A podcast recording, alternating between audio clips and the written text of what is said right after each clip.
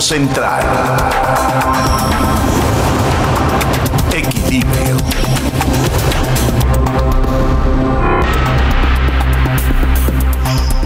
Pues el, el, ahí estoy. Ahí estoy, ahí está. Fíjense, el presidente López Obrador está tejiendo su chambrita y está diseñando un país para justamente dominarlo todo. O sea, México ahora, que está en su mano, porque es presidente de la República, es la gran oportunidad para hacer una chambrita a modo, de tal manera que le quede a la medida a lo que el presidente necesita para concentrar el poder. Yo creo que la frase perfecta fue la que dijo esta diputada morenista en una en un Zoom que tienen varios legisladores en la que esta mujer en su ignorancia absoluta no sabía que en el Zoom había legisladores aparte de los legisladores de su partido político. Se ponen, se establece y, y la diputada de Morena dice, me ha dado instrucciones el presidente de la República a través del trabajo que hagamos con Ricardo Monreal para que hagamos todo para que ganemos dos lugares que le importan mucho al presidente. Uno es Jalisco y otro es Nuevo León. Ahí lo que está diciendo esta pobre, que ni cuenta de lo, dónde está, que hay instrucciones e intereses particulares del presidente de México por dominar algunos puntos que no están bajo el cobijo de su partido político y de su influjo, que es Morena. Uno, porque es gobernado por el Movimiento Ciudadano aquí en donde estoy, en, Jalisco con Enrique Alfaro, que por cierto ha sido para el presidente, por lo menos fue al principio, la, el dolor de cabeza de López Obrador. ¿Por qué? Pues porque le brincó le brincó el gobernador Enrique Alfaro cuando le pusieron encima a un superdelegado de la talla y de la estatura ética de Carlos Lomelí, que es impresentable y que fue escogido por el presidente para que cogobernara con Enrique Alfaro. A lo que Enrique Alfaro, nada más quiero hacer un poco de memoria, ¿no? Junto a los sectores políticos y sociales de Jalisco e hizo un pronunciamiento. Aquí gobierna el gobernador, atendiendo a un principio de soberanía estatal. Se trastabillaron las cosas al punto en que Carlos Lomelí se demostró que es lo que es y tuvieron que sacarlo de superdelegado que por cierto hoy está pretendiendo otra vez una posición política aquí en el Estado de Jalisco que no voy ni siquiera a mencionar. Pero vamos a decir que ahí está vivo por si lo ven. Pero lo importante de todo esto es que hay una intencionalidad política de López Obrador por meterse en las campañas, meterse en los resultados. ¿Cómo? Ah, bueno, ese es algo que tendríamos que ir viendo. Pero por lo pronto, López Obrador está tejiendo su chambrita, atacando al Instituto Nacional Electoral, atacando a través de diferentes reglas y leyes a un control económico de nuestro país, con la ley de la industria eléctrica, con la ley de hidrocarburos, con el cambio judicial en el Poder Judicial, extendiéndole el mandato al presidente de la Suprema Corte y poco a poco, poco a poco va ganando por todas partes lo que es este avance tremendo que termina en esto, que es una ley de telefonía en la que supuestamente tú tienes que comparecer ante las autoridades dándole tus datos biométricos a la compañía telefónica que te da el servicio de teléfono, supuestamente es bajo el pretexto de controlar a la delincuencia organizada en la prevención de algunos delitos. Asunto que se explica solo, no es por ahí porque la delincuencia organizada, cuando use la telefonía, no va a usar sus teléfonos, va a usar los tuyos. Y fíjate, el día de mañana, nada más con que te pesque una línea y tú diste los datos biométricos en lo que averiguan, tú acabas en la cárcel. Es decir, ahora, después de que demos los datos biométricos, el día de mañana tus datos biométricos dados en una línea que a lo mejor mañana dices, ¡Eh! perdí mi teléfono. Pasado mañana se comete un delito con tu teléfono y en lo que averiguas te vas a la cárcel. Yo les quiero decir una cosa. Esto es parte de un control general que se está proponiendo tejiendo su chambrita el presidente de la República. ¿Para qué? Para gobernarte a ti, en tus datos y en tu intimidad. Te va a conocer hasta el iris del ojo. Y les digo una cosa, la aplicación de estos controles biométricos en el mundo, los únicos países que han aplicado datos biométricos esenciales para la operación de sus telefonías en sus países, todos son países socialistas. No hay una democracia en el mundo que tenga como promoción los datos biométricos, como ahora se estará haciendo con nuestro país. Y les digo una cosa muy sencilla. Prefiero no tener teléfono a darle mis datos a la cuarta transformación. Porque dándole, nada más, nada, más imaginen, en mi caso, toman mi línea, la clonan y mañana me inventan pues lo que han solido inventarme siempre los gobiernos, ¿no? Parece mentira que hoy estamos sujetos a un proceso populista en donde te venden la idea de gobernarte, pero muy bonito, diciéndose que, diciéndote que las intenciones son otras, cuando en realidad no van por la delincuencia, para que lo sepas, van por ti hasta que te pesquen, para controlarte. Eso es lo que queremos. Yo por mi parte, aquí dejo mis teléfonos, porque no los voy a usar si esta es la condición que me ponen. O acudiré a recursos legales para ampararme, porque ya estuvo bueno. Eso de estar constantemente engañando, solamente se los dejaré a aquellos seguidores a ultranza de este tranza que hoy es presidente de México. En Central FM, Equilibrio.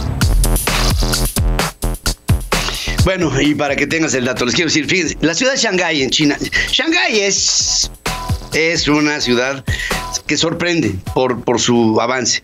Una empresa desarrolladora de videojuegos realizó una demostración con 1500 drones que hizo en el cielo nocturno una figura de código QR para que se pudiera escanear en teléfonos celulares. Fíjate nada más.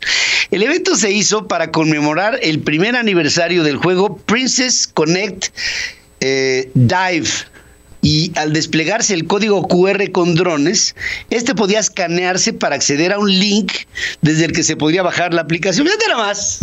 O sea, ves para el cielo, ves el, con drones se forma el que. No manches. Y yo, y yo diciendo que ataca la delincuencia desde el aire en Aguililla, ¿te imaginas?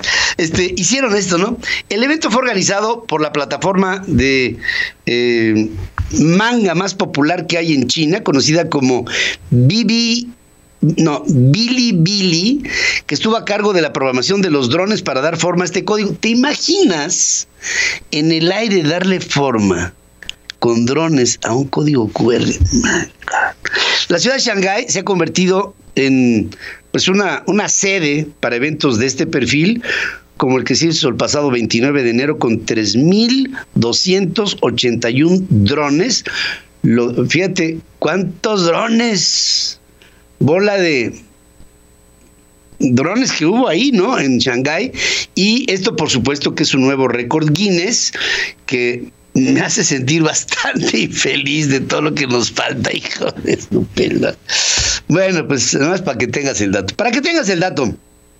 Así como hay interacción entre personas, cada vez hay más alternativas para tenerla con robots, trabajándose aún en plataformas que permitan comunicación verbal de soldados con robots militares del ejército de los Estados Unidos. Al respecto, existe un proyecto en el que están trabajando expertos del DEFCOM en un laboratorio de investigación del ejército con el Instituto de Tecnologías Creativas de la Universidad del Sur de California. ¿Cuál es la idea? Se busca tener robots militares cada vez más inteligentes, lo que puede operar también en vehículos con la capacidad de interpretar lo que un soldado le indique o incluso darle respuesta a un soldado cuando éste requiera de alguna forma de, de alguna forma que le dé información. La tecnología central de este proyecto radica en el sistema de procesamiento de diálogos de un sistema JUDI, Joint Understanding and Dialogue Interface. O sea, un diálogo interfaces en el que los robots se comunicarían con estrategas humanos en una guerra para permitir interacciones conversacionales con sistemas autónomos complejos y con lo que se llama el machine learning. Quiero decir, fíjense, el día de mañana las guerras van a ser de tecnología. O sea, van a salir unas cosas ahí a pelear con otras cosas por acá para llegar a un resultado en donde el triunfo será tecnológico. Para que tengas el dato, ya para que me meto más. Bueno, otra, para que tengas el dato, el telescopio espacial Hubble logró captar una imagen del cúmulo de galaxias Abel 2813, que demuestra de una forma que no se había visto antes el concepto físico de la lente gravitacional. Si se ve la fotografía con detalle, se aprecian formas de puntos espirales y óvalos siendo tales las galaxias que integran este cúmulo, además de que hay varias formas de media luna pero no son curvas, sino que son los, digamos, los mencionados lentes gravitacionales. Este tipo de fenómeno se da cuando la a ver si me explico. La masa de un objeto hace que la luz se doble, se deforme. Las medias lunas curvas y las formas de S son luz de galaxias que están más allá de Abel 2813. Es decir, ¿cómo le podría poner? La luz es un componente de ondas de vibración con partículas, pero tienen una deformación. Y estas son las captadas en estas formas de lentillas que estamos viendo en Abel. El cúmulo de galaxias tiene una masa así que funge como una lente gravitacional, lo que le da la capacidad de doblar la luz de las más distantes en torno suyo, tomando formas como líneas largas o bien arcos. Esto puede cambiar la manera en la que podamos ver en el futuro el crecimiento de nuevas galaxias que darían otro tipo de opciones a la astronomía para entender cómo es que se comporta la luminosidad en términos extremos a distancias como la que hay de nosotros a Abel, para que tengas el dato porque todos merecemos saber sobre nuestra economía. Don Dinero. Con Alberto Aguilar.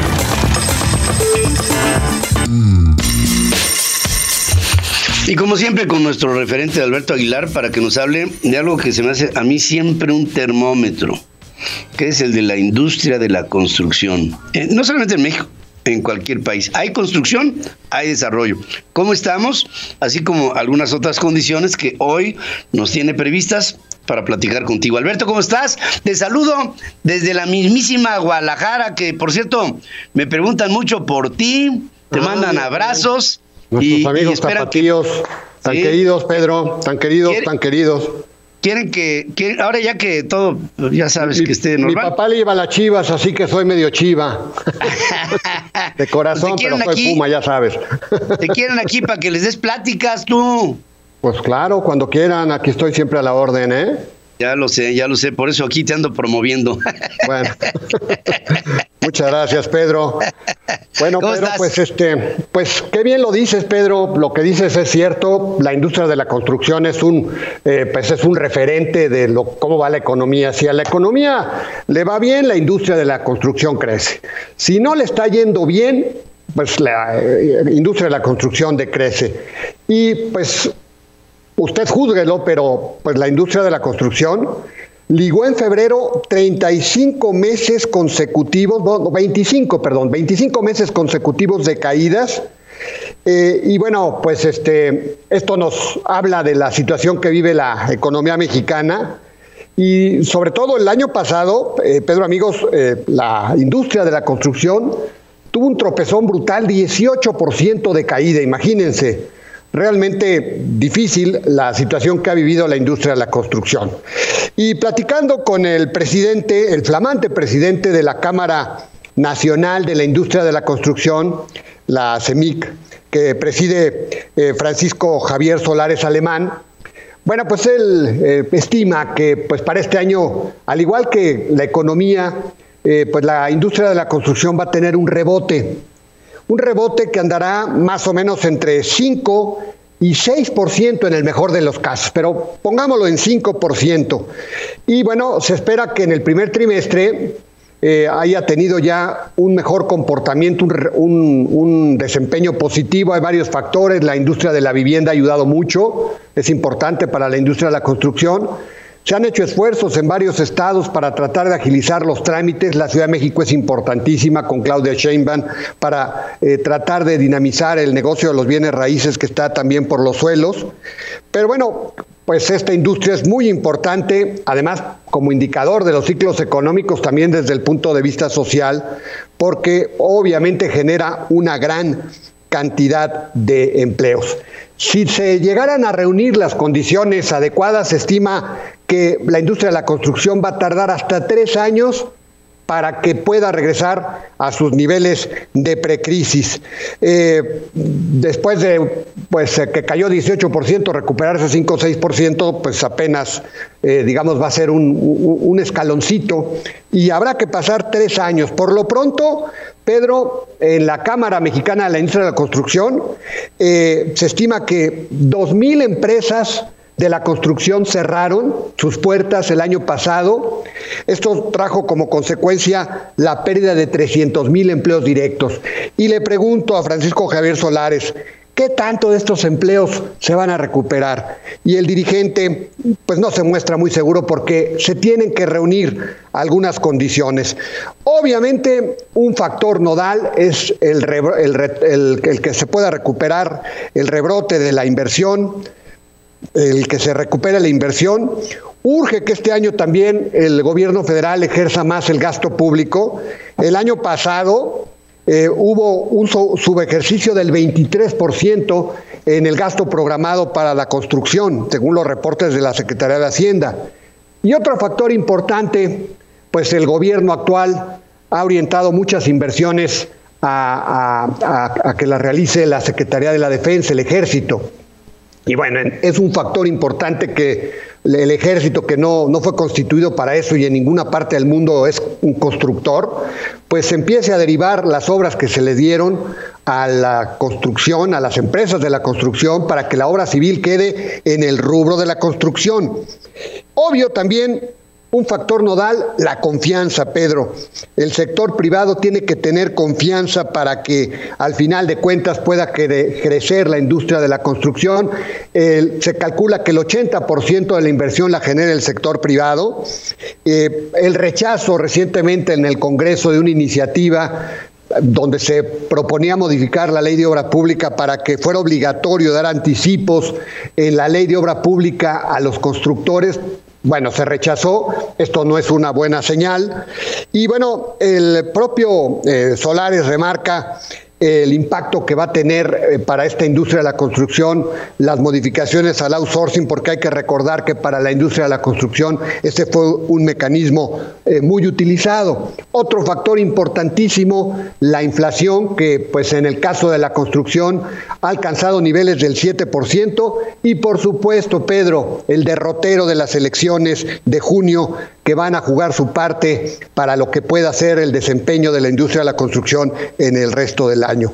Así que bueno, pues eh, la velocidad o que, tenga la industria de la construcción una mejora lenta, una mejora eh, rápida, eh, nueva contracción, pues va a depender de muchos factores. Por lo pronto se estima que habría cierta mejoría por un tema inercial, un rebote después de la caída del 18% este año, pero para que la industria de la construcción retome su paso y pueda salir del enorme hueco o brecha que tiene a la, fecha, pues se requiere obviamente que haya continuidad, que haya confianza, que haya inversión pública y una serie de factores que ya le he enumerado, obviamente una inflación acotada, certidumbre, confianza en las políticas públicas y de otra manera pues eh, este rebote se va a pagar para el 2022. Y Pedro, eh, pues también quisiera platicarles este día, eh, todavía ayer los gasolineros del país hacían gestiones, aunque ustedes no lo quieran creer, en el Senado para tratar de detener eh, pues, eh, lo que es eh, la aprobación de la ley de hidrocarburos. Me parece que va a ser difícil, ya fue aprobado por comisiones. Este jueves, o sea, el día de mañana, entra al Pleno y bueno, pues obviamente, además de los amparos, todavía se hacían algunas gestiones para tratar de persuadir a los legisladores en cuanto a los riesgos del tema de esta ley. obviamente se rechaza la reforma al artículo 51 en donde se exige la capacidad de, almacenamiento para los gasolineros como una condición sine qua non para su concesión. Se pide eliminar el, el ajuste al 53 que introduce la negativa ficta, un tema que va a acrecentar la burocracia. Y por supuesto, se pide la revocación del 59 bis en donde se abre el espacio a la cancelación y revocación de permisos, lo que genera inseguridad jurídica. Se cree que con esto se violan los derechos humanos de audiencia. Y bueno, eh, pues más allá de los esfuerzos, Pedro, los eh, márgenes de acción para que el Senado pueda recapacitar y pueda modificar la ley de hidrocarburos bastante acotados. Así que bueno, pues mañana me parece podría ser el día y en una de esas, pues creo que la ley de hidrocarburos será otro golpe dado. Y ya para finalizar, Pedro, hablar de Mason Kaiser, un concepto restaurantero que se vio afectado como toda la industria el año pasado. El año pasado, ya sabemos, terminaron cerrando unas 120 mil restaurantes, eh, pero bueno, este 2021 se espera que haya un ligero rebote, eh, se espera que se retomen muchos planes y justamente esta franquicia, esta empresa de origen francés, Mason Kaiser, eh, pues está retomando su paso en algunos proyectos que tenía. Por lo pronto, un proyecto que se realiza desde México, esta compañía que encabeza Germán González eh, Bernal, es su expansión a España. Esto se pospuso el año pasado, eh, ah, pues eh, ya se tienen cuatro unidades en España, se están dando las condiciones para que se pueda terminar el, el, 2021 con seis unidades en España del Mason Kaiser. Y bueno, ese era el plan que se tenía en 2020, se pospuso por el tema de la pandemia, se retoma este plan. Vale la pena mencionar que este concepto, esta empresa, esta firma Mason Kaiser tiene siete años en México y más allá de que también la pandemia le afectó y tuvo que cerrar establecimientos, pues todavía tiene 40 unidades en la República Mexicana y bueno, obviamente tiene planes de crecer, pero bueno, a su debido momento. Por lo pronto, esta expansión en España con seis unidades probablemente este año. Pues Pedro, amigos, el comentario, el comentario de negocios de esta mañana de, miércoles, eh, mitad de la semana aquí en la capital de la República, Pedro. Gracias, querido amigo. Hay muchas, eh, yo creo que entre las entrelinas de todo lo que has dicho, hay mucho trabajo por hacer para levantar a la economía mexicana. Y además, en medio de tantos golpeteos tremendos. Vamos a hacer una pausa. Gracias, querido Alberto. un abrazo. Te esperan. Saludos allá y ahí te echas un tequilita, Pedro. ratito. oye, como diría don Fidel Velázquez, ¿y por qué me limitas? bueno, que sean varios entonces. Te mando un abrazo a ti y a toda tu familia, con mucho cariño. Tu espacio central, listos para escucharte y darle difusión a tus proyectos. En Central FM, Equilibrio les quiero pedir mucha atención porque eh, estoy aquí con Javier Orendain de Obeso, que fue presidente de la Canaco aquí en, el occidente y hoy es presidente del comité, oigan ustedes, comité de refuerzo del Plan Nacional de Vacunación. O sea, entiendo por refuerzo como un apoyo a la intención del propio plan. Así es como lo pueden correr, Javier. Correcto, el Plan Nacional de Vacunación es una estrategia federal, está en marcha, nosotros no la juzgamos, lo que queremos es coayudar para que el plan que se termina hasta el año que entra, en marzo, según la, la proyección del gobierno federal, podamos terminarlo antes, con la conciencia que todos los días la gente se puede contagiar o gente puede morir. Y si logramos con este refuerzo, con esta intención del Estado, comprar más vacuna, pues podremos vacunar a nuestras gentes queridas, a nuestras personas en que lo están esperando, aparte, ¿no? Que lo están esperando. A ver, este, para entenderle, este, este, este comité de refuerzo al Plan Nacional de Vacunación, ¿quién lo auspicia? ¿El sector privado? Fíjate, Pedro, que parte de las cosas que permitieron que Jalisco tuviera un desempeño mejor en la pandemia fue la unidad. Esta es una mesa en la que participa el sector privado, el sector productivo, porque están inclusive los sindicatos, la academia con nuestra Universidad de Guadalajara, que ha tenido un papel destacadísimo durante la pandemia, y por supuesto nuestras autoridades estatales, el gobierno estatal encabezado por el gobernador Enrique Alfaro. Ya, eh, hay una intención del gobierno de Alfaro para comprar más vacunas junto con el sector privado que estarían dispuestos a lo mismo. Por supuesto, de hecho tenemos ya una, partida presupuestal, eh, tenemos eh, colocadas muchas cartas de intención en el mundo, hemos tenido muy buena recepción cuando ven que es un ensamble cívico, público, académico, los laboratorios nos contestan con, con asertividad y bueno, la respuesta eh, positiva está. Esperamos tener vacunas hacia el último trimestre del año que pueda complementar el Plan Nacional de Vacunación. Ahora, este, yo, Cándida, pregunta de niño de 8 años. Si es tan urgente, si tienen todas las cartas credenciales, la posibilidad de hacerlo económica, me imagino, O sea, están pidiendo vacunas porque las pueden pagar. Correcto. Y si es todo tan acuciantemente importante en términos de tiempo, ¿por qué hasta el último trimestre del año? ¿Por qué no, por qué no ahorita? ¿Por qué no hay aquí un refuerzo a la vacunación? Que le agradecemos muchísimo al presidente de la República que nos esté vacunando a todos, pero, pero ¿por qué no pueden ustedes hacer realidad este comité a partir de este momento? Mira, hay dos factores. El primero, hay países ricos en el mundo que están acaparando la vacuna. Hay países que están sobreprotegidos con la cantidad de vacunas que están comprometidos. Y segundo, los laboratorios. Hay laboratorios que no han estado cumpliendo con su programa de suministros. Entonces, la respuesta que nos dan es muy simple. Mientras no surta mi compromiso previo con otros países, no te puedo surtir. Además de los temas regulatorios que sin duda tenemos aquí en México y sin duda hay que decirlo con mucha claridad, algunos factores políticos que también intervienen en este tema. O sea, por supuesto, yo lo quiero entender así y además así lo he expresado públicamente. Y quiero que me des tu aval o que me digas que estoy mal. O sea, yo veo que el presidente quiere controlar la vacuna para que se la agradezcas al gobierno de López Obrador hasta una vez llegado el 6 de junio con las elecciones. Y después ya te dejarán a ti, mi querido Javier, y a muchas organizaciones similares a ustedes a poder vacunar a la mayor cantidad de gente que se pueda. Es decir, si hay una... Puede entender que llegas a un laboratorio y te dice que no, pero habrá quien te diga que sí. Correcto. Eh, ahora en el mundo, yo no creo que todo el mundo te cierre la puerta, nada más porque hay otras, otros pedidos pendientes. O sea, me imagino que, digamos, si hubiera el permiso local en México, ya podríamos en este momento estar vacunando. Si hubiera el permiso local en México sería mucho más fácil, porque algunos laboratorios especulan sobre los temas políticos y prefieren no entrarle.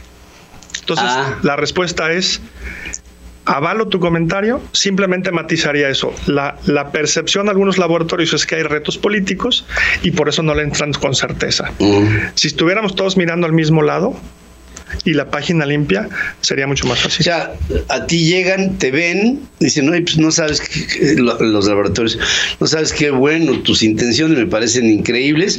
Cuando te den chance, cuando te den permiso en tu gobierno, me avisas y yo con mucho gusto te doy la vacuna, es lo que te están diciendo. Right. Perfecto. este, esto es un acto genocida. Por, por donde quiera que lo veamos, porque, pues de salida, no lo estoy diciendo yo, ni tú, lo está diciendo el mundo. Se podrían, de las cifras que hoy tenemos, que eh, obviamente son otras, se podrían haber evitado 190 mil muertes si hoy por hoy esa gente que ya no está hubiera sido vacunada. ¿Estoy bien o mal? Fíjate que yo sí creo que la falta de generosidad en el mundo. El hecho de que haya países que hayan acaparado vacuna, sin duda tiene nombres innombrables, fuertes como el que tú utilizas. Yo sí creo que el manejo de la pandemia en México tiene todavía muchos puntos de oportunidad y se pudieron haber evitado muertes eh, tomando decisiones eh, mucho más oportunas, en algunos casos como las que tomamos aquí en Jalisco. Voy a decir algo muy dramático, pero es muy cierto. Hay ya millones de mexicanos que viven en México que ya han sido vacunados en Estados Unidos. Esto genera pues, una derrama económica importante para los Estados Unidos. ¿Por qué? Porque llegan las familias mexicanas que viven aquí en Guadalajara, y viven en la Ciudad de México, y viven en Veracruz, y viven en, donde tú quieras, y, y se han transportado a diferentes ciudades de los Estados Unidos que a lo mejor tienen o no domicilio, no lo sé, o tienen algún pariente que les dé un domicilio, das el domicilio y no te preguntan otra cosa, te dicen vas y vas y te vacunan. Correcto. Ha habido millones de mexicanos en ese caso. Sin duda, mira, yo creo que el presidente Biden es muy inteligente. Por un lado, está vacunando a su población, está sobreprotegido con la cantidad de vacunas, es decir, tiene contratos por más del 100% de su población. Acaba de lanzar un programa de apoyo multimillonario ¿De dónde va a salir ese recurso? Pues con estos millones de turistas que están yendo, que están comprando vuelos de avión, pagando impuestos, rentando vehículos a precios, si los revisas, están a precios más caros, hoteles, eh, turismo, en fin, creo que, creo que hay una... Shopping. Porque se van a vacunar y también se van a shopping, ¿no? Inclusive inversiones. Eh, hay gente, aunque que ya empieza a subir el valor inmobiliario en Estados Unidos, hay gente que tiene unos ahorros y que está empezando a comprar eh, todavía más bienes inmuebles en Estados Unidos. Entonces, ojalá que otros países, sobre todo el nuestro, podamos aprender de esos modelos que llevan seis o siete meses adelante de nosotros, también para pensar en la reactivación. Nosotros queremos traer vacuna complementaria pensando en la reactivación económica. ¿Por qué? Porque hoy, aunque ves los restaurantes aquí en Jalisco con ocupación, los hoteles con ocupación, pues necesitamos estar inmunizados para que podamos recuperar el 100% de nuestra economía. Seguimos de líderes de empleos en Jalisco, sin embargo, creemos que la vacuna pues es lo que nos va a permitir transitar a una apertura mucho mayor y eso significa más impuestos para el gobierno, más contribuciones para los estados y los municipios. Es un ganar-ganar. Ojalá que todos le apuesten. Y significa vida, Javier. Sin duda. o sea, perdónenme, pero pero el no hacerlo en tiempo y forma, como ahora, desde ahora se podría hacer, lo que está provocando es que hay gente, hoy, así, en lo que estamos hablando, que no sé en qué tiempo, al no recibir la vacuna, se va a morir. Y el presidente de México está manteniendo el control sobre la vacuna hasta llegadas, la, fíjense la perversión, hasta llegado el 6 de junio con las elecciones intermedias. O sea, al presidente no le importa la salud de los mexicanos o la vida de los mexicanos. Al presidente le importa el poder. Y entonces él controlará con poder el poder de la vacuna para que todo el mundo voltee a decir, gracias señor presidente, usted me vacunó con su bonomía. Y a partir del 7 de junio, yo sé que te van a dar vacunas, Javier. Y qué desesperante debe de ser el tratar de hacer el bien y salvar la vida de gente. Es como un barco que se hunde, ¿no? Se están ahogando. ¿Quién administra los salvavidas? Pues el capitán. ¿Y qué dice? Que se esperen. ¿Por? Pues porque dice que es conveniente repartirlos como él quiera. Los salvavidas. En lo que la gente se ahoga. Gracias por estar conmigo. Javier Orendain. Un privilegio y ah, con auditorio. No, hombre, es un privilegio para mí que hoy está al frente del Comité de Refuerzo del Plan Nacional de Vacunación, una intención público-privada Público por el gobierno del Estado, privada por los empresarios en, el occidente, aquí en Jalisco. ¿Qué quieren? Pues lo que el presidente no quiere. Quieren vacunar. Pueden y quieren vacunar hasta que los deje el presidente de México, el dueño del país. Javier Ondain, gracias por estar aquí conmigo. A ti, Pedro, un privilegio y un abrazo para todos. Que Dios nos bendiga, seguimos cuidando. Seguimos intentando hacer todo lo posible para llegar a una solución a este galimatías de la cuarta transformación. Una traición para México, sin duda alguna. Todas estas son palabras mías, ¿eh? no de Javier, son mías.